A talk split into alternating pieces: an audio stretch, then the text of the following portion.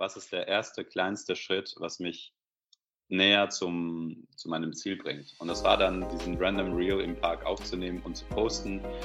Und dann war es draußen und erstmal hatte ich ein bisschen. Welche Bedeutung hat Leadership in Startups oder Unternehmen generell? Darum und um weitere Themen zum Thema Gründung soll es heute gehen. Und damit herzlich willkommen zum Heat Startup Podcast wo wir Gründerinnen und Gründer zu ihrem Werdegang, den Herausforderungen, aber auch Erfolgen ihrer Gründung interviewen. Mit mir sitzt hier Cecile. Sie studiert Schmuck an der Hochschule in Pforzheim und ist aktuell Hiwi beim HEAT. Ja, und neben mir sitzt Dominik. Er studiert aktuell Wirtschaftsrecht an der HSP Pforzheim und ist auch mit mir Hiwi beim HEAT. Und wir haben auch einen sehr spannenden Gast bei uns heute hier. Genau, ich bin sehr froh, dass du heute bei uns bist. Mika Wintrowski, wir kennen uns schon von früher von der Hochschulgruppe ISEC. Du selbst studierst oder hast studiert in Berlin Social and Cultural Anthropology und warst danach auch oder währenddessen ja bei der Hochschulgruppe ISEC, aber auch bei der Gruppe DEGES aktiv und hast da sehr viel dich für Studierende und junge Menschen im Ausland eingesetzt. Und bei beiden Gruppen eben hattest du ja sehr großen internationalen Bezug, hattest viel ja auch mit Leadership und Teams zu tun.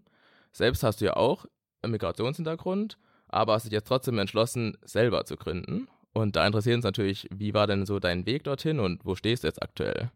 Ja, danke für die Einladung. Spannende Fragen. Und äh, ja, Grüße an alle Zuhörerinnen von diesem Podcast. Es wird auf jeden Fall ein äh, geiles, also auf jeden Fall Follow, give them a Follow.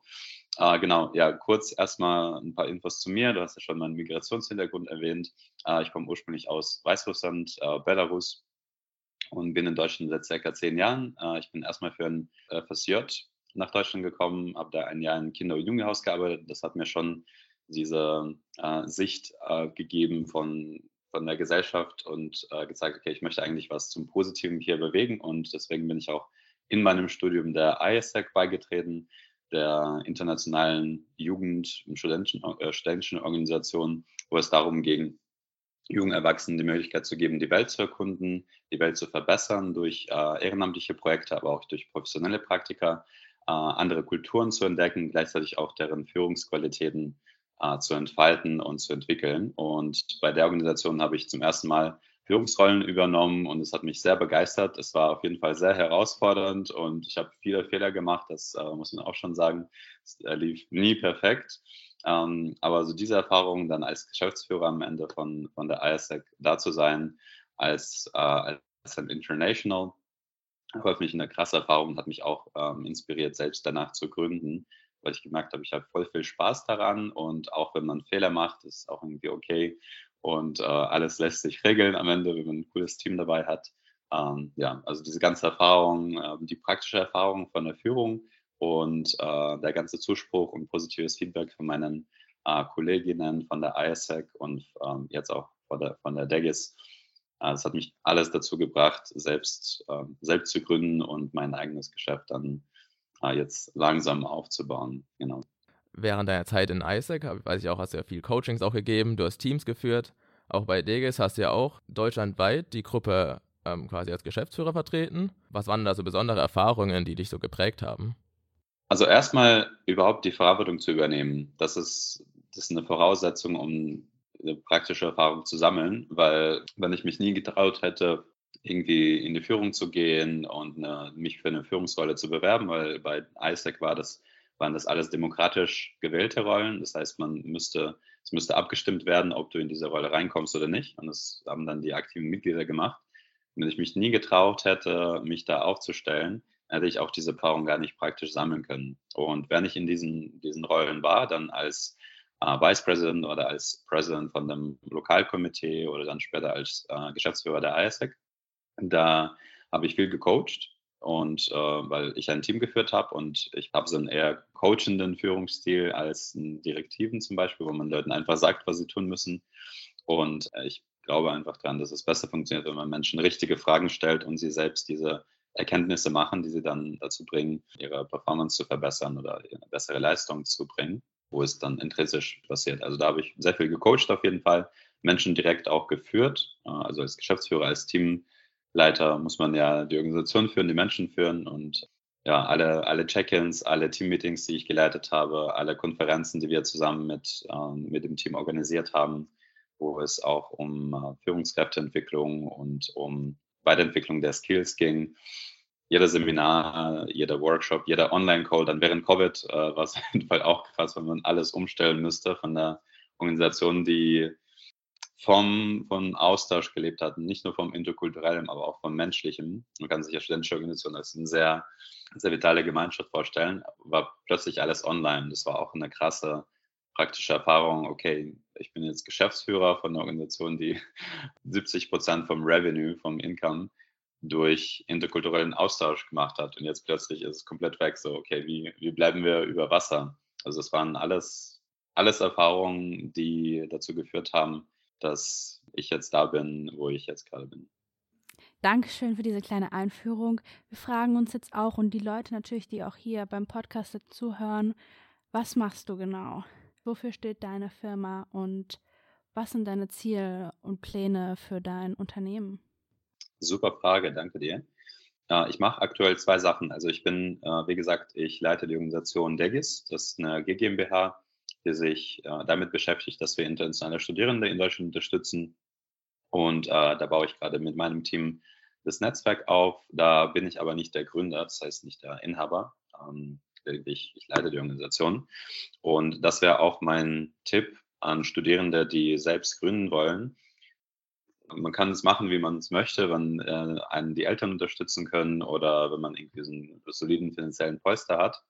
Aber meine Entscheidung war, erstmal einen Job zu haben und meine Selbstständigkeit bzw. mein Geschäft dann nebenbei aufzubauen, damit ich erstmal eine Grundsicherung habe finanziell und äh, muss mir nicht Gedanken, keine Gedanken machen, okay, was esse ich nächsten Monat, äh, nächsten Monat habe ich noch eine Wohnung, wie zahle ich meine, meine Bills, weil, äh, wie ich schon gesagt habe, ich komme aus Weißruss und meine, äh, meine Mutter verdient gerade so 200 Euro pro Monat und äh, da äh, ne, kann man sich vorstellen, dass sie mich hier in Deutschland nicht wirklich unterstützen könnte.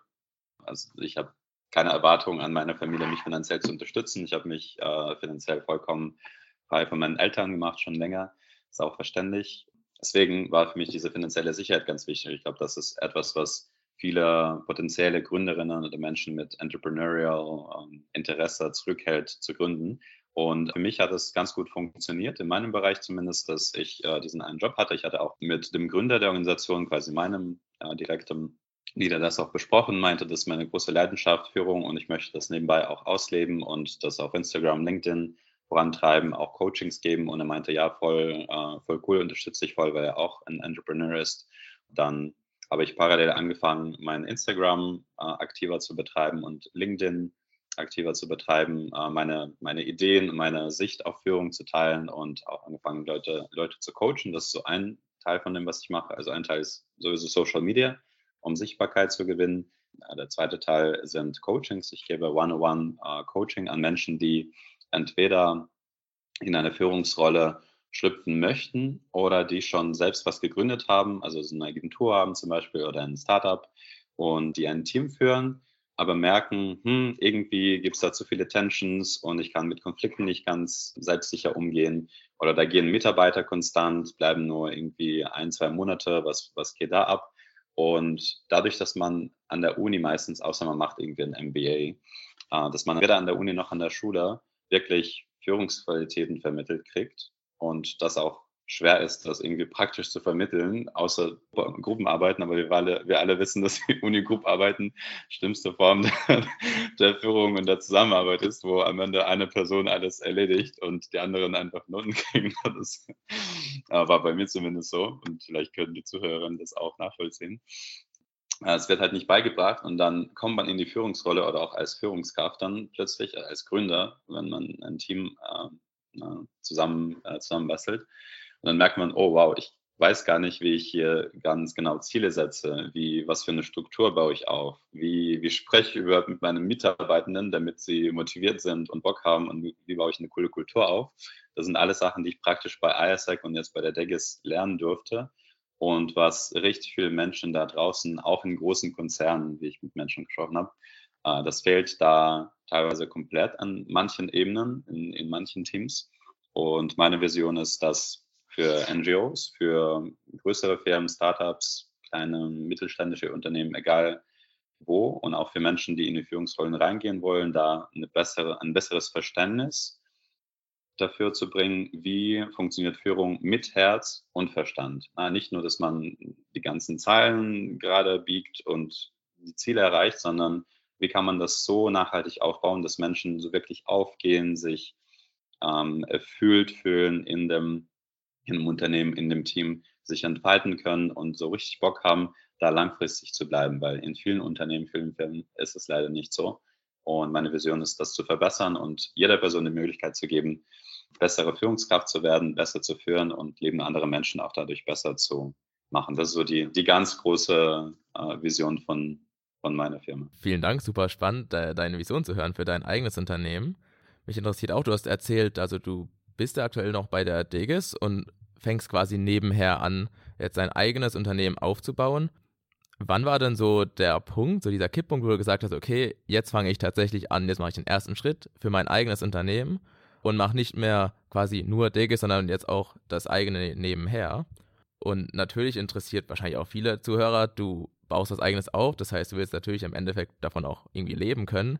Wie ist denn dann die Finanzstruktur oder wie finanziert sich denn dein eigenes Unternehmen alleinstehend? Super Frage. Und ja, das Finanzielle ist ja äh, leider das Wichtigste, was man beachten müsste, weil man kann die besten Pläne in der Welt haben, wenn man das finanziell nicht hinkriegt, dann, wenn man davon nicht leben kann, ist schwierig, das langfristig zu betreiben. Das ist dann so ein Hobby, aber keine wirkliche Berufung im Endeffekt. Äh, erstmal zu, zur ersten Frage. Ähm, wo habe ich mich entschieden, das parallel aufzubauen? Das war ähm, langer Prozess. Ich kam aus der ISEC raus und bin dann direkt in die Degis reingeschlüpft und die letzte Geschäftsführerrolle bei ISEC hat mir sehr viel Energie gekostet, weil es während Covid war und alles kam irgendwie zusammen. Und da hatte ich so ein, so ein Energy Low am Ende von, von der Erfahrung. Also das muss man auch beachten, so der Energy Management. Ich war dann äh, 28, da hatte ich schon ein bisschen weniger Energie als Anfang 20er, das äh, muss man sehen. Und äh, dann plus Covid und äh, ja, ihr kennt ja alle die, die Situation, wie es so war. Und dann bin ich direkt bei Degis eingestiegen und am Anfang hat es mir auch vollkommen ausgereicht, äh, bei der Degis äh, mich voll einzubringen und ähm, sind auch sehr stark gewachsen und da war ich äh, in Degis beteiligt, an ähm, das Ganze aufzubauen, die ganze Organisationsstrukturen etc. Es hat mich vollkommen eingenommen und so ein halbes Jahr habe ich nur das gemacht, so ein bisschen Instagram nebenbei. Und dann nach einem halben Jahr habe ich gemerkt, ah, okay, cool, ich habe das jetzt drauf und ich habe es verstanden, ich habe das zum Punkt aufgebaut, wo das jetzt eher you know, flattening curve geworden ist, also nicht mehr so ein exponentielles Wachstum, sondern es ist jetzt stabiler geworden und wir wachsen zwar weiterhin, aber es ist jetzt leichter als äh, ganz am Anfang, wo alles noch chaotisch war und ich die ganzen Strukturen da aufbauen musste mit dem Team. Und in dem Zeitpunkt hatte ich das Gefühl gehabt, okay, es, äh, es fehlt mir jetzt an einer Challenge. Kann mich noch daran erinnern, ich war so richtig in so einer mentalen Blockade richtig lange. Ich habe äh, sehr, viel, sehr viel Zeit auf Social Media verbracht. Irgendwas hat gefehlt in meinem Leben. Ich hatte das Gefühl, ah, irgendwas fehlt. Und dann habe ich diesen, diesen Void, so diese, dieses Loch mit Social Media gefühlt und irgendwie mit random Aktivitäten. Aber im Endeffekt habe ich verstanden, okay, eigentlich will ich was schaffen, was in die Welt bringen, was mit meiner Berufung, mit diesem Leadership-Aspekt zu tun hat. Und das hat mich dann bewegt, mir nochmal Gedanken zu machen, okay, wie, wie bringe ich diesen Bedürfnis, das mitzuteilen und das weiterzuführen, raus? Und dann in dem Moment habe ich mit meinem, äh, meinem Leader gesprochen und ihm das erzählt und er meinte, ja, cool, mach das auf jeden Fall nebenbei, das passt schon. Hauptsache, du vernachlässigst jetzt äh, die Jaggis nicht, weil du habt eine Führungsrolle. Und äh, so habe ich angefangen und mein Anfang war sehr langsam, weil ich halt einen Vollzeitjob hatte habe ich angefangen äh, zu überlegen, okay, wie fange ich das überhaupt an? Und mein, meine erst, ganz erste Action war, ein Reel zu machen auf Instagram über meinen Parkbesuch. So, ich war einfach im Park und habe ein paar Videos gemacht und ich hatte keine Ahnung, ich habe noch nie ein Reel geschafft, äh, geschafft auf Instagram. Da habe ich das mal gepostet. Und dann habe ich noch einen anderen gemacht, äh, wie ich ins Gym gehe und wie ich mich für, für das Fitnessstudio motiviere. Und dann Stück für Stück habe ich das, das Ganze gelernt. Jetzt habe ich die Reels gelöscht, weil die halt nicht mehr zum Konzept passen. Aber damals war, war das halt so der erste Schritt. Und ich dachte, okay, ich muss einfach anfangen, ich muss in die Action kommen. Und was ist der erste, kleinste Schritt, was mich näher zum, zu meinem Ziel bringt? Und das war dann, diesen random Reel im Park aufzunehmen und zu posten. Und dann war es draußen und erstmal hatte ich ein bisschen von diesem Cringe-Gefühl, so, oh, ich zeige mich jetzt damit und ich gehe irgendwie da, hier mein Lieblingspark in Berlin, oh, warum poste ich das überhaupt? Und dann habe ich den zweiten gepostet und den dritten. Und dann, hat, dann war diese Angst vom Posten weg. Und ich war schon im Prozess. Und dann irgendwann habe ich den ersten Leadership Reel gemacht und dann Leadership Post gepostet. Und das war so mein kleiner Anfang, also so im groben, wie ich das zusammenfassen würde, einfach den ersten kleinsten Schritt machen, nicht zu lange überlegen.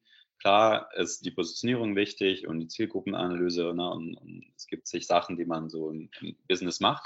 Aber so das ganz Erste, es ist sehr schwierig, alles komplett durchzudenken, einen ganzen Plan aufzubauen, ohne dass man noch angefangen hat. Man muss auf jeden Fall anfangen, die ersten Schritte machen und im Prozess wird man die Zielgruppe besser verstehen. Man kriegt dann diesen einen, also mein, meine große Epiphany war, wo ich meinen ersten zahlenden Kunden gekriegt habe für, fürs Coaching. Jetzt, äh, wann war das? Tatsächlich dieses Jahr noch. Vor äh, irgendwann im Sommer war dann der erste Kunde, der gesagt hat, ja klar, zahle ich dir dieses Geld fürs Coaching. Da war es für mich so, oh wow, cool, Menschen bereit dafür zu zahlen. Und dann Schritt für Schritt habe ich das äh, dann weiterhin aufgebaut und dann angefangen, Retreats zu machen, etc. Also diesen ersten Schritt machen, den kleinsten Schritt, und sobald dieser kleinste Schritt da ist, traut man sich dann noch mehr und mehr und mehr und dann sieht man im Prozess, was man noch, äh, was man noch alles aufbauen könnte und was, wozu man sich noch, worüber man sich noch Gedanken macht. Äh, aber Anfangen ist sehr, sehr wichtig. Vielen Dank, Mika, für diese Motivation. Ich glaube, da können wir uns alle ein Scheibchen abschneiden, anzufangen, das zu verwirklichen, was uns wichtig ist. Die Frage, die mir aufkommt als Coaching-Neuling ist die, warum hast du dich entschieden, selbstständig, also als Einzelunternehmer zu machen und nicht irgendwie in ein Unternehmen zu gehen oder vielleicht noch einen Partner reinzuholen? Warum dieses Modell und gibt es vielleicht da auch Möglichkeiten oder Entwicklungswünsche für dich in der Zukunft? Mhm. Genau, gute Frage. Ähm, eins der Gründe, warum ich mich äh, jetzt warum ich erstmal alleine angefangen habe. Langfristig habe ich auf jeden Fall einen Plan, ein Team aufzubauen und Leute dazu zu holen. In dem Moment hatte ich irgendwie keine Person um mich herum, wo ich das Gefühl hatte, okay, mit der Person will ich das zusammen gründen und zusammen vorantreiben, weil äh, ich habe schon viele Freunde von, äh, von ISAC und viele Leute, die sich auch fürs Coaching interessieren, die auch selbstständig als Coaches sind. Aber in, in dem Moment gab es irgendwie keinen keinen Check kenne das, wo, wo, du merkst, ah, ich habe diese Person gerade getroffen und oh, das passt perfekt, wir machen das mal zusammen und wir sind gerade so in dem Moment, wo wir vielleicht beide in Job sind und uns selbstständig machen wollen. Check, lass das mal zusammen machen. Das, ich habe mit verschiedenen Leuten aus meinem Umfeld gesprochen, so Leute, mit denen ich mir das vorstellen könnte, aber sie waren alle irgendwie in so einem eigenen Film und gerade da noch einen Job fertig machen oder da zu viel zu tun und hier heiraten, äh, was auch immer. Es gab irgendwie zu dem Zeitpunkt keine Person, die es mit tragen wollte. Und zweitens hatte ich einen bestimmten Plan und dann wollte ich umsetzen und ich hatte eine Vorstellung, wie ich das erstmal alleine machen kann. Und ich bin auch von der Persönlichkeit her, ich passe mich ungern irgendwie sehr stark an. Das bei Isaac und bei Deggis habe ich es natürlich gemacht und dann als Geschäftsführer oder als, als führender Person der Organisation könnte ich vieles auch mit selbst beeinflussen. Aber dann, nachdem ich da stark in der Führung war, war ich dann eher in der Position, okay, ich möchte das so aufbauen, wie ich das mir vorstelle.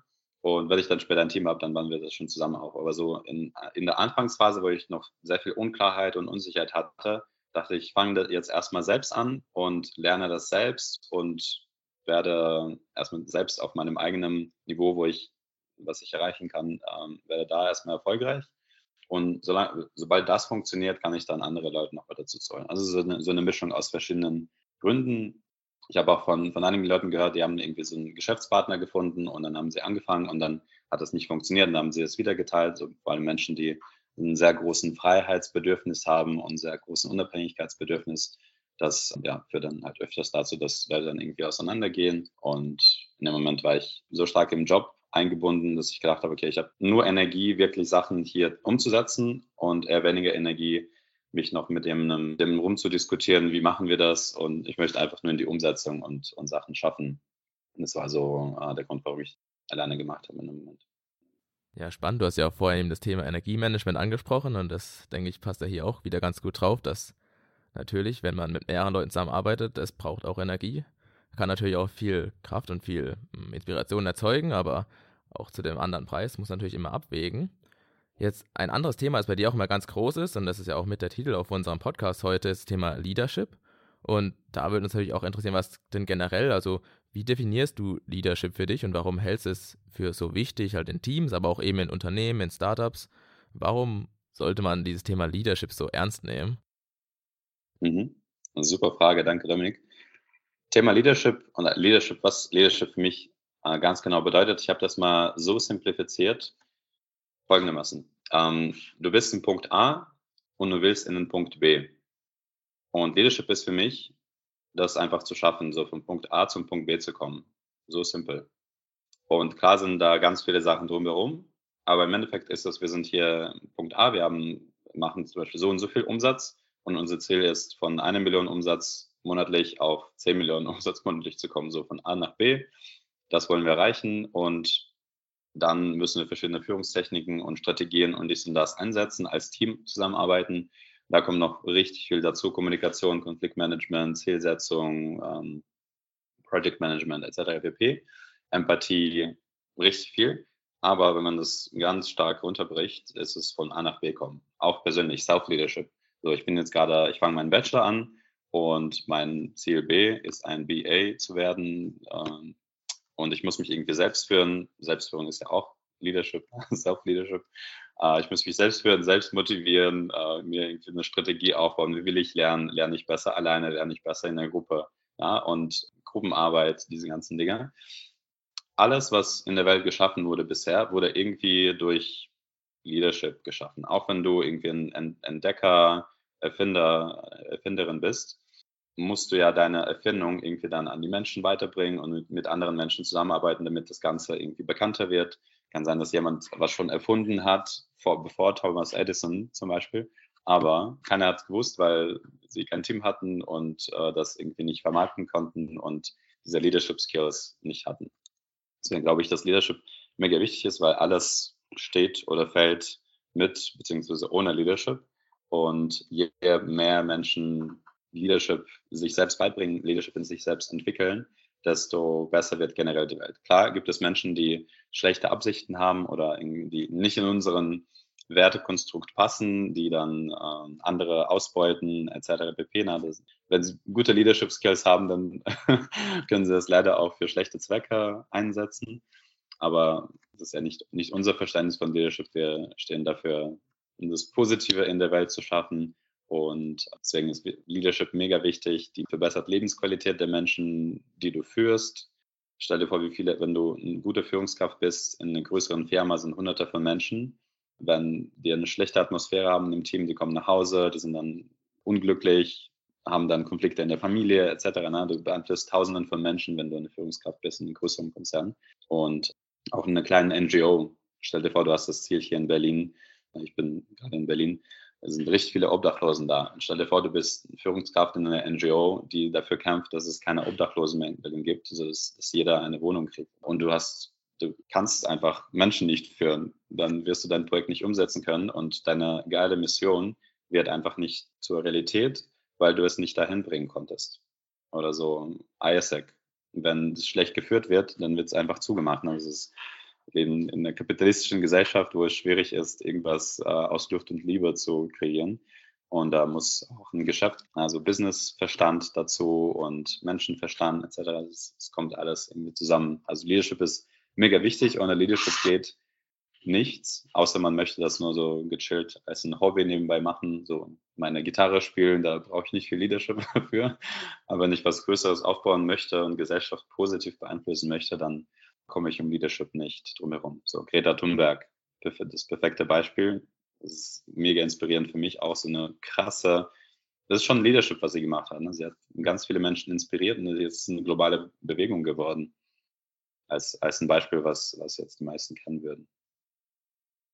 Dankeschön. Und uns kommt jetzt auch noch in Sinn Thema flache Hierarchien. Glaubst du, ich meine, du hast ja den Leadership jetzt als Führung, als Organisationsmöglichkeit äh, definiert.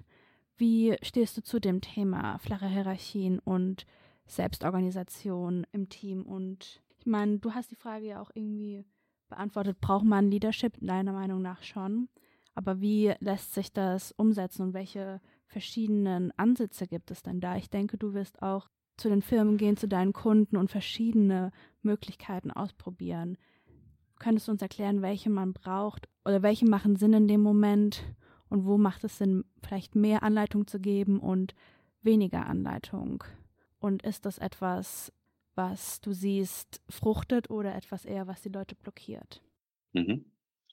Das, äh, die Frage kann ich nicht mit ähm, Ja oder Nein beantworten. Das ist wirklich, wie, wie man sagt, das, ähm, wir, wir, sagen das immer, die, die Juristen, das, äh, das hängt. Ähm, es kommt drauf an. Kommt drauf an, ja, genau. das, ist, das ist wirklich, es kommt drauf an, ähm, Frage, weil flache Hierarchien, klar, super. Also so generell stehe ich sehr positiv zum Konzept, Konzept gegenüber und äh, äh, gleich kann ich auch noch über kollektive Führung sprechen, was so Richtung flache Hierarchien geht. Aber es passt nicht zu jeder Situation und nicht zu jeder Organisation und nicht zu jeder Person. Es gibt Menschen, die mit flachen Hierarchien gar nichts anfangen können, weil sie eine klare Struktur brauchen und äh, eine klare vorgesetzte Person. Und wenn sie in solche Organisationen reinkommen, wo diese flache Hierarchien herrschen, dann sind die total verloren und können nicht gar nicht arbeiten. Das ist ähm, klar, kann man das mit der Zeit entwickeln, aber Leute haben deren Vorlieben und gleichzeitig wie es Menschen gibt, die in so ganz rigiden, klaren Hierarchien sich auch sehr schwer tun, eine gute Leistung zu bringen, weil wenn, wenn die ganze Zeit von oben gesagt wird, okay, so und so musst du machen und dann die ganze Zeit über die Schulter geguckt, wie will, will sie das machen, dann brennen die Leute sehr schnell aus. Ne? Also das heißt, man muss erstmal schauen, als Führungskraft, welche Struktur passt am besten erstmal zum Ziel, das wir erreichen wollen. Zweitens zum Firmenkonstrukt oder zur Organisationsstruktur, weil es gibt ja EVs, Vereine, es gibt äh, GmbHs, GmbHs, äh, UGs etc., ganz viele verschiedene Strukturen. Und je nachdem, was für eine Beteiligung Menschen im Verein, in der Organisation haben, brauchst du auch unterschiedliche Leadership Styles. So bei ISEC als ein Beispiel, das komplett demokratisch aufgebaut ist, so vom, vom Prinzip. Es gibt halt demokratische Elections und äh, Vorstände werden gewählt. Da hast du schon eine vorgegebene Struktur als EV wo du sehr schwer eine Diktatur aufbauen kannst. Es geht einfach nicht so. ich glaube, selbst aus, aus Belarus, aus Weißrussland, wo wir seit 28 Jahren einen Diktator haben an der Macht, na, das ist dann nochmal eine ganz andere Dynamik von, von Leadership und es, es funktioniert auch irgendwie, klar sind Menschen unzufrieden und äh, man kann äh, nachlesen, was in äh, 2020 passiert ist in, in der Gesellschaft in Belarus. Ähm, also Menschen haben einen sehr großen Drang nach Freiheit und nach, nach mehr Selbstbestimmung aber es funktioniert irgendwie. Also das Land existiert und, und, und es läuft voran. So, auch wenn Menschen da unglücklich sind, macht er so eine, sein Ding. Das heißt, es kann in, in verschiedenen Strukturen, in verschiedenen Systemen funktionieren oder auch nicht funktionieren. Und als, als Führungskraft musst du halt schauen, okay, wie, was passt am besten hier? Und nicht nur, was finde ich am coolsten persönlich, sondern was bringt uns zum Ziel? Ich hatte auch selbst Situationen, wo ich in verschiedenen Extremen war. Ähm, in der einen Extreme war ich zum Beispiel voll so, okay, alles muss krass strukturiert sein, wo ich äh, lokaler Präsident bei ISEC war. Da, äh, da dachte ich, bin gerade erst in die Rolle reingekommen und mir wurde von oben gesagt, okay, du brauchst die Key Performance Indicators und alles muss geplant sein, alles muss strukturiert sein. Da habe ich richtig viel Zeit damit verbracht, klare Pläne zu schmieden und ähm, diese Pläne mit dem Team dann auszuarbeiten und dann so wirklich jeder einzelne Zahl hinterfragt, so, warum haben wir hier ein Prozent weniger erreicht, als wir das geplant haben. Das war so dieses krasse Micromanaging. Und das hat für mich persönlich gar nicht funktioniert, aber ich dachte, es muss so sein. Es hat aber auch für das Team nicht funktioniert. So. Das ist also ein Beispiel von, auch wenn ich das so haben hätte, ich das gewollt habe, hat das weder zu mir noch zum Team gepasst. Und andererseits, dann bin ich in die andere Extreme gegangen und habe Holacracy entdeckt. Und Holacracy äh, ist diese Selbstorganisationsform, wo es keine Hierarchien gibt und es gibt keine, keine Position, sondern nur Rollen und Verantwortungskreise und dies und das. Und dann habe ich das versucht, bei, mein, bei mir im Team umzusetzen. Und dann war es für das Team einfach zu krass und zu komplex und sie haben dann nichts verstanden und da sind richtig viele Leute auch aus dem Team gegangen. Und das waren so die andere Extreme, die auch gar nicht funktioniert hat. Und dann so eine, so eine Mischung aus beiden Approaches. Ähm, ein, ein, tolles Buch, was ich sehr empfehlen kann, ist Tribal Leadership. Ich habe das gelesen und dann verstanden, ah, okay, das habe ich alles falsch gemacht. Ähm, also generell flache Hierarchien super, kann auch funktionieren. Es bedarf aber sehr viel Professionalität für Menschen. Es würde nicht oder eher weniger in einem Team funktionieren, wo du ganz viele Leute hast, die zum Beispiel in Junior-Rollen sind und gar keine Ahnung haben oder sehr wenig Ahnung haben von der Materie. So eine Selbstorganisation kann besser funktionieren, wenn du Leute hast, die schon zwei, drei, fünf, zehn, zwanzig Jahre Erfahrung haben, die wissen schon, wie der Hase läuft, setzen sich gemeinsam Ziele und dann erreichen die Ziele und setzen sich neue Ziele. Und dann brauchen sie keine, sie brauchen dann kein Micromanagement, sie wissen schon, wie, wie der Hase läuft. Und in Teams, wo du ganz viele frische Leute hast, die noch nicht zu viel Berufserfahrung haben, da bräuchte man schon klare Strukturen, bessere Unterstützung von der Führungskraft zum Beispiel. Und das freut die Leute auch, weil Stell dir vor, du hast die Uni abgeschlossen, kommst dann zu einem Konzern und dann sagen die Leute, ja, mach, was du willst, Hauptsache es funktioniert und so. Äh, ich, weil, ich kann gar nichts wollen, weil ich gar nicht weiß, was, was hier gemacht werden muss oder was wir hier erreichen wollen. Also man kann es auch googeln. Das heißt Will Skill Matrix. Man schaut, je nachdem, wo die Person gerade steht, wenn es sehr, sehr viel Will, aber sehr wenig Skill ist, dann hat die Person Motivation, will das umsetzen, aber hat noch nicht so viel Erfahrung. Dann musst du eher micromanagen, aber auf eine positive Art und Weise, dass du, dass du sagst, hey, äh, mach jetzt das und das und dann, wenn die Person das erledigt hat und verstanden hat, dann sagst du, okay, jetzt kannst du das schon selbstständig erledigen, jetzt gucke ich dir nicht mehr über die Schulter, du hast das jetzt drauf, lass mal noch mal was, was anderes lernen. Ne? Also Micromanagement muss, muss gar nicht negativ betrachtet werden, sondern es ist eine der Methoden, die Leuten hilft, mit den Sachen zurechtzukommen, wenn es eine kritische Situation ist so im Moment. Genau, also das, das, ist ein gutes Konzept. Googelt das mal, gehen jetzt ja, nicht zu tief tief drauf ein. Uh, Will Skill Matrix heißt es. Dankeschön. Ich hätte noch die Frage, wenn du zu deinen Kunden gehst und dein Unternehmen, wie lange nimmst du dir Zeit, da vor Ort zu sein, mit den Menschen zu reden und auch vielleicht erproben, was funktioniert und was nicht? Wie sieht denn da so dein Alltag aus? Mhm. Genau, das hängt wirklich vom Auftrag ab. Also was ich einen Großteil meiner Zeit mache, ist One-on-One-Coaching. Das mache ich auch hauptsächlich online wegen der Zeit. Wenn es so ein ein oder zwei Stunden Coaching ist und du da erstmal eine Stunde hinfährst, das äh, macht dann weniger Sinn. Also wir machen es hauptsächlich online, weil Geschäftsführerinnen auch meistens sehr beschäftigt sind.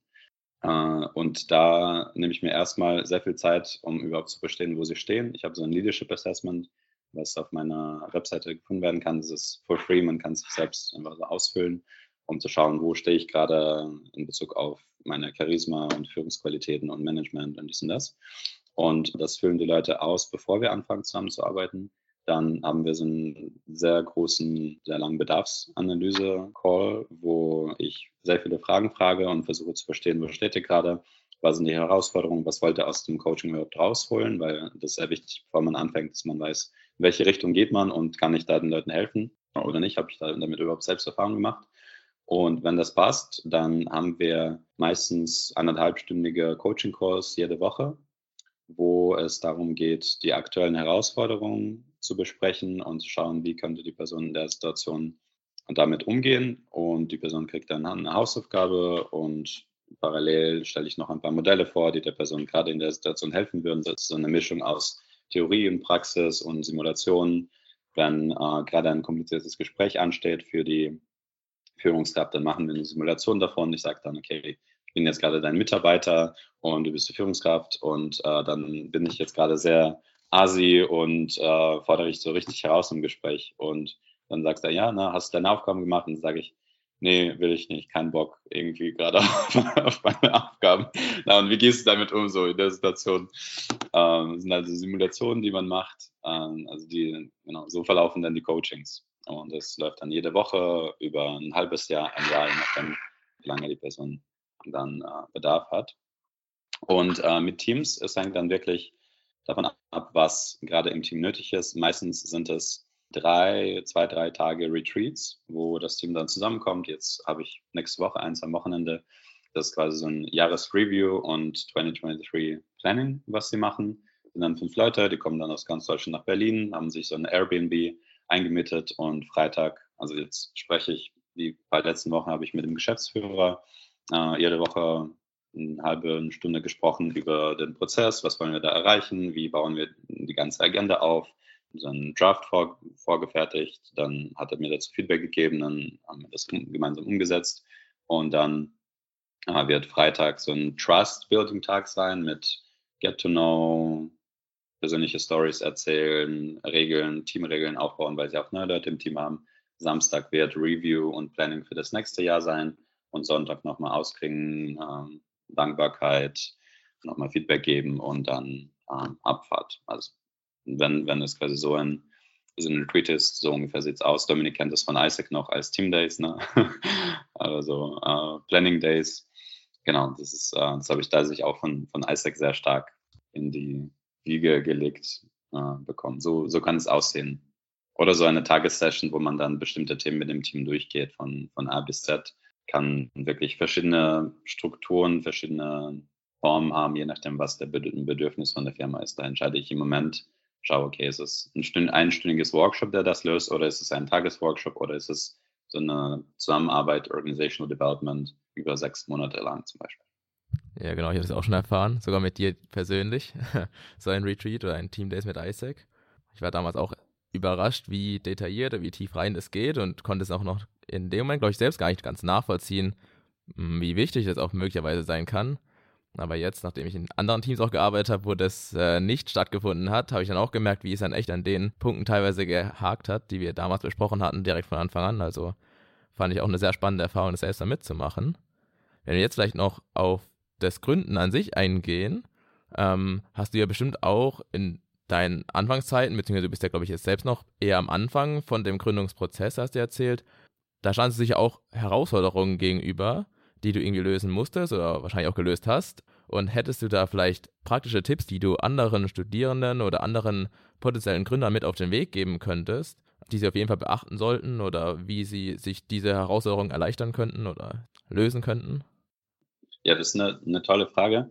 Erstmal ist für mich gerade als Selbstständiger die größte Herausforderung ich selbst. Und das klingt jetzt erstmal cheesy, irgendwie nach so Instagram-Spruchmäßig, you're your biggest challenge. Aber es ist wirklich so, ne? weil im Job habe ich eine Verantwortung gegenüber anderen Leuten und äh, ich habe bestimmte Ziele zu erreichen. So auch als, als Geschäftsführer von der ISEC habe ich eine bestimmte Accountability, der ich nachkommen muss. Und als Selbstständiger ich kann theoretisch bei Degis jetzt zehn Jahre lang bleiben und na, ich bin jetzt nicht verpflichtet, meine Selbstständigkeit zu machen. Das sind eher so meine innere Werte, die, die mir bumbel, burbeln und, und raus wollen. Aber theoretisch, ob ich jetzt diesen Podcast mit euch hier mache oder nächste Woche oder gar nicht, na, das ist dann meine eigene Motivation, die, die mich dazu bringt, das zu machen. Also wirklich Selbstdisziplin und erstmal sehr, sehr gut sich selbst kennenlernen und zu verstehen, was macht mir Spaß, was macht mir keinen Spaß wie arbeite ich überhaupt, äh, kann ich das machen oder sollte ich das lieber direkt delegieren oder äh, wenn ich so ein ganz kreativer bin, aber mit Strukturen tue ich mir schwer, da hilft vielleicht auch ein Geschäftspartner oder ein eine Freundin, die mich dann dabei unterstützen, da eine Struktur reinzubringen. Da kann man, muss man nicht direkt in eine Geschäftspartnerin-Beziehung reingehen, sondern man kann einfach jemanden fragen, der gut strukturiert ist. Hey, lass uns mal, ja, Dominik, du bist ja ganz strukturiert, lass uns mal zusammen äh, zusammenhocken und freundschaftlich, du challenge mich auf die Struktur, das habe ich mir überlegt, stell mir die und die Fragen und dann komme ich selbst auf die Lösung, dann mache ich weiter. Na, wir haben ja, die meisten von uns haben ganz viele Freunde und von manchen wissen wir, okay, wenn wir auf eine Party gehen, haben die alles schon vorbereitet und geplant und das sind die, die, die eine gute Struktur vorgeben können. Und dann spreche ich die halt einfach an. Ne? So, und das, da gehe ich damit schon in den zweiten Punkt rein, nach Hilfe fragen das ist so wichtig, sich einfach zu trauen und nicht zu denken, oh, ich bin alleine hier und äh, wenn ich von dem Hilfe möchte, muss ich auf jeden Fall zahlen und ich habe kein Geld. Na, da war ich sehr lange in diesem Mindset, bevor ich angefangen habe, Leute einfach nach Hilfe zu fragen, eben anzuschreiben und zu sagen, hey, ich bin da gerade da und da, ich bleibe einfach stecken, kannst du mir vielleicht helfen, da mich mal zu challengen oder hast du da Ideen? Ich habe äh, bin Mastermind-Gruppen gejoint oder wir haben mit Freunden Mastermind-Gruppen zusammen gegründet von Leuten, die, die gerade auch im ähnlichen Prozess gerade sind. Und das ist mega hilfreich, weil Leute dir erstmal eine andere Perspektive geben. Zweitens kennen sie dich schon persönlich meistens ganz lange und können sie noch mal, können dich nochmal tiefer herausfordern und sagen, hey, na, so von deinem Charakter kenne ich das, das und das dir leichter fällt und das schwieriger, hol dir da am besten Hilfe, na, wo ich mir selbst sage, na, ich schaffe das schon, sagen, du hast in den letzten zehn Jahren nie geschafft, dann it's time to get real. So, und äh, das dritte, ist es auch diese emotionale und psychologische Unterstützung, die man, die man erfährt, wenn man nach Hilfe fragt. Weil ähm, als Selbstständiger fällt man sehr schnell, in meinem Fall, sehr schnell in diese Denke von, oh, I'm a lonely warrior und ich muss das hier selbst irgendwie lösen und keiner versteht mich. Aber eigentlich, wenn man das anderen erzählt und mitteilt, dann hat man eher das Gefühl, hey, ich arbeite hier mit, mit ein, meine Freunde, mein Umkreis, mein, mein, meine Crew unterstützt mich da und meine Familie gibt mir da halt, ich habe immer wieder mal meinen Vater oder meine Mutter Nachtipp gegeben, klar verstehen sie hier nicht das ganze System, was ich mache, aber es ist spannend, von deren Lebenserfahrung nochmal zu lernen und ich bin auch sehr dankbar, dass meine Familie mich da auch in allem unterstützt, was ich machen möchte. Ähm, da einfach, das ist ein anderes Gefühl, wenn man sich selbst zugibt, hey, ich bin nicht ein Lone Lonely Warrior, sondern es sind ganz viele Menschen, die mich unterstützen und die es geil finden, was ich mache. Und was ich auch noch gemacht habe, ganz am Anfang, äh, das ist auch ein Tipp für, für den Anfang, ist, Leuten Sachen einfach kostenlos anzubieten. So, ich habe Leute angeschrieben und gesagt, hey, ich mache gerade Leadership Coaching, ich weiß, du hast ein Team, hast du nicht mal Bock, dass ähm, ich ein paar Sessions mit dir mache. So, man muss nicht von Anfang an denken, boah, ich muss direkt ganz viel Kohle verdienen, sondern am Anfang machst du halt Sachen kostenlos, weil du ganz viel Zeit hast und wenn nicht Geld. und dann dreht sich irgendwann um und dann kann man auch die Preise hochsteigen und sagen, hey, wir haben jetzt hier mit dir zwei Monate zusammengearbeitet, äh, willst du das nicht mal auf bezahlter Basis machen, sonst kann ich das nicht mehr weiterführen. Dann sagt, würde die Person sagen, ey, äh, ja klar, hey, das, das hat mir so stark geholfen, diesen zwei Monaten. Das war bei mir tatsächlich auch so der Fall, dass die Person gesagt hat, hey, das war so hilfreich, dieses kostenlose Coaching, wie krass soll dann der bezahlte Coaching sein? Dann bin ich dann halt für so ein Team-Retreat eingeladen, damit ich das schon bezahlt trainiere, etc. Also wirklich deine Idee, bodenständig zu werden und zu sagen, hey, das, das ist eine coole Idee, das wird Leuten helfen. Weil am Anfang hatte ich eine Unsicherheit, okay, kann ich das, was ich bei ISAC und bei Degis gelernt habe, dann in meiner Selbstständigkeit so anwenden, dass es den Leuten auch hilft. Und dann habe ich das ein paar, paar Mal kostenlos gemacht und gesehen, okay, das hilft tatsächlich. Und dann hatte ich quasi diesen Check bei mir im Kopf, in der Checkliste, okay, das ist wirklich hilfreich und das kann ich, dafür kann ich auch Geld, Geld verlangen, dass ich das Leuten coache, weil das für sie einen riesengroßen Mehrwert hat. Also sich da zu trauen, am Anfang vielleicht eine Zeit lang auch kostenlos Sachen zu machen, weil dann, dann kriegt man auch Kundenfeedback und versteht, was zieht, was zieht nicht. Ähm, da einfach da rauszugehen. Und ja, ich glaube, als Selbstständiger muss man auch einen gewissen Courage mitbringen. Einfach so diesen Mut, Sachen zu tun, sich zu trauen und sich auch zu trauen, Fehler zu machen. Also nicht, dass ich sage, okay, jetzt mache ich einen Fehler, sondern ich probiere, ich probiere es aus und wenn es schief läuft, dann läuft es halt schief. In zwei Tagen weiß es keine mehr. Ich hatte mal so, so eine Story, ich wollte mal so ein Online-Event machen und habe da auf Eventbrite ein Event gemacht mit 20 Euro Tickets und das überall gepostet, so LinkedIn, Instagram, dies und das. Und dann hat sich keiner angemeldet. Und dann habe ich es einfach nicht gemacht. Aber hey, keiner weiß das, außer von Leuten, die das jetzt hier diesen Podcast zu hören. Aber das ist okay. Ne? Davor war ich so, oh, wenn ich das mache und keiner kommt, was mache ich denn? Das ist doch so, so, so weird und cringe. Und dann, ich habe das mal gepostet, Leute haben es gesehen, geliked. Keiner hat sich angemeldet. Okay, dann mache ich es halt nächstes Mal, mache besser Promotion, ähm, habe mir eine Lehre draus gezogen. Aber wenn ich die ganze Zeit gewartet hätte und das gar nicht gemacht hätte, dann würde ich auch nicht wissen, wollen das die Leute überhaupt, wollen die das nicht, vielleicht das, war das Thema nicht interessant. Also einfach machen und Fehler vergessen Leute sowieso immer. Klar, außer du machst irgendwas im Bereich Medizin, dann ist noch was anderes. Ne? Wenn wir so über, über solche Service-Leistungen, Coaching sprechen, dann geht probieren übers Trainieren, Sanieren, ich weiß nicht. Studieren. yes. Jetzt haben wir zum Abschluss noch so eine Kategorie, die war bisher immer relativ Tradition. Und zwar haben wir so drei Entweder-Oder-Fragen vorbereitet, wo du gerne kurz antworten, auch gerne auch kurz begründen könntest, welche Seite du unterstützt. Die erste wäre, arbeiten besser im Coworking Space oder im eigenen Office? Uh, mh, mm, zu Hause. Äh, also ich glaube, Coworking Space ist cool, wenn man Selbstständiger ist, weil dann lerne ich ganz viele Menschen kennen. Und in meinem Bereich ist sehr wichtig, Netzwerk das Wichtigste fast. Und ähm, da würde ich eher im Coworking Space arbeiten, um neue Menschen kennenzulernen und vielleicht neue Kunden. Und solange ich noch kein, kein großes eigenes Team habe, würde ich dann eher im Coworking Space arbeiten. Wenn du dann später ein Team hast und du willst, dass die fokussiert arbeiten und vielleicht auch ganz viele Calls machen müssen, etc., irgendwann wenn, wenn die Umsätze auch stimmen, würde ich dann in, in einen eigenen Office umziehen. Das äh, macht schon was aus. Ähm, aber ich würde jetzt einen eigenen Office nicht als, ein, als eine Notwendigkeit sehen, ganz am Anfang. Vor allem jetzt arbeiten die meisten Leute sowieso lieber aus dem Homeoffice oder completely remote. Und die Freiheit ist, glaube ich, für viele Leute sehr wichtig. Okay, danke schön. Das zweite wäre ähm, lieber alleine gründen oder gemeinsam? Das ist, äh, es kommt drauf an. also für mich persönlich alleine, auch wenn ich Leadership Coach bin, so für, dafür stehe, mit, mit den Teams äh, zusammenzuarbeiten.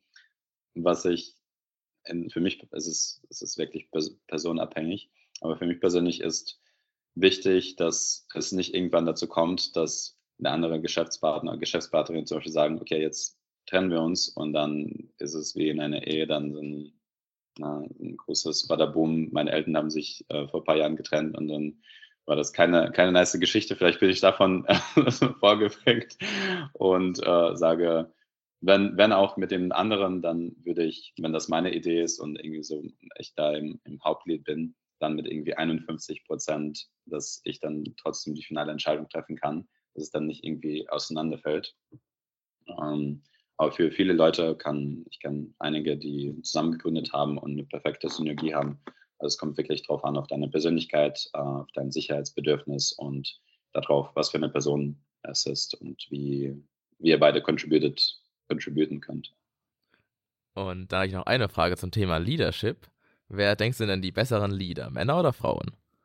Äh, da weigere ich mich drauf zu antworten. das ist eine sehr, das ist, das ist eine, äh, ja, das ist wie, wenn liebst du mehr Mama oder Papa? Ne? Das sind so keine Fragen, die man beantworten müsste. Ich beantworte es mal so. Ich kenne äh, sehr gute Führungskräfte, die Frauen und Männer sind. Ich habe leider noch keine Führungskräfte kennengelernt, die in, in anderen ähm, Gendern sind. Deswegen kann ich darüber nicht sprechen. Aber ich würde annehmen, dass, also es hängt wirklich nicht vom Gender ab, sondern von persönlichen Qualitäten, von persönlichen Erfahrungen. Ich kann mir vorstellen, dass es eine, dass beides Mann und Frau eine schlimme Führungskraft werden können und beide können auch eine super Führungskraft sein. Das hängt wirklich von der Persönlichkeit ab. Ähm, was ich aber sagen kann, ich glaube, zumindest in Deutschland wird es äh, Frauen schon schwieriger gemacht, äh, leider in Führungskräften rein, äh, Führungspositionen reinzukommen, weil ja die ganze Struktur irgendwie schon auch in Deutschland eher patriarchal ist. So, es gibt diesen Konzept von alten weißen Männern, ne, den man so, den man so hat. Und ähm, diesem Prinzip von, man wählt lieber eine Person, die dir stark ähnelt. Und äh, das wird auch, es wandelt sich gerade und es gibt sehr viele coole äh, Influencerinnen, Geschäftsführerinnen out there, zum Beispiel Tijan, On Tijan Oneran, äh, die das sehr stark in, in gesellschaftlichen Kontext, Kontext reintragen, dass es auch mehr Diversität und auch mehr Frauen in Führungspositionen gibt. Äh, aber leider muss man schon sagen, dass es bisher sind, im Großen und Ganzen, auch wenn es viel Wandel gibt, ist schon schwieriger, glaube ich, als ähm, Frau in eine Führungsposition reinzukommen. Was ich sehr schade finde, weil, ja, wie gesagt, es äh, beide unabhängig vom Gender ähm, sind Leute, halt können gute oder schlechte Führungskräfte sein. Es hängt wirklich von der Weiterbildung und von der Offenheit von ganz vielen anderen Faktoren, aber nicht vom Gender. Okay, vielen Dank, Mika. Das waren all unsere Fragen an dich und wir haben uns sehr gefreut, dass du dabei warst. Und es wird vermutlich auch noch ein Dankeschön-Geschenk kommen, das wir leider noch herstellen müssen. Wie wir Studenten natürlich sind, super organisiert und wir haben alles im Blick. Aber die Zukunft haben wir ein kleines Ding gebahnt. Wir schreiben deine Kontaktdaten zu uns in die Bio. Oder du erzählst gerade nochmal, wo man dich überall finden kann. Mich kann man ziemlich überall finden. Am leichtesten wahrscheinlich über die Webseite leaders-tribe.de beziehungsweise auf Instagram heiße ich Mika Leadership Coach und auf LinkedIn Mikalai Winchowski. Und wenn er Mikalai Winchowski auf Spotify eingibt, dann findet er auch meinen Podcast. Jetzt gerade mit einer Folge, die ich auch, so wie ich erzählt habe, einfach gestartet habe. Und äh, ja, jetzt kann man das halt da draußen hören. Äh, würde mich freuen, und wenn du diesen Podcast hörst, kannst du dir gerne eine kostenlose Leadership Development Session buchen. Äh, den Link findest du auch auf der Webseite. Würde mich freuen, dich kennenzulernen und äh, schreib einfach in die Kommentare im Link, dass du von äh, von diesem Podcast kommst und dann kriegst du eine kostenlose Leadership Session geschenkt.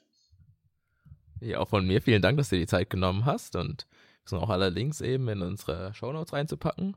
Und dann war es auch schon ähm, mit unserem Podcast mit dir. Und vielen Dank Dankeschön. für alle, die bis jetzt dran geblieben sind. Tschüss. Winchowski. Winchowski. Chowski, Chowski. Kerkos. Es, es, ist okay, es ist okay, ich meine, es, äh, kannst auch Winchowski sagen. Das sagt keiner so, wie ich unterstütze. Das sollte mir auch wegschneiden. Weil das ja irgendwie bisschen wild ist.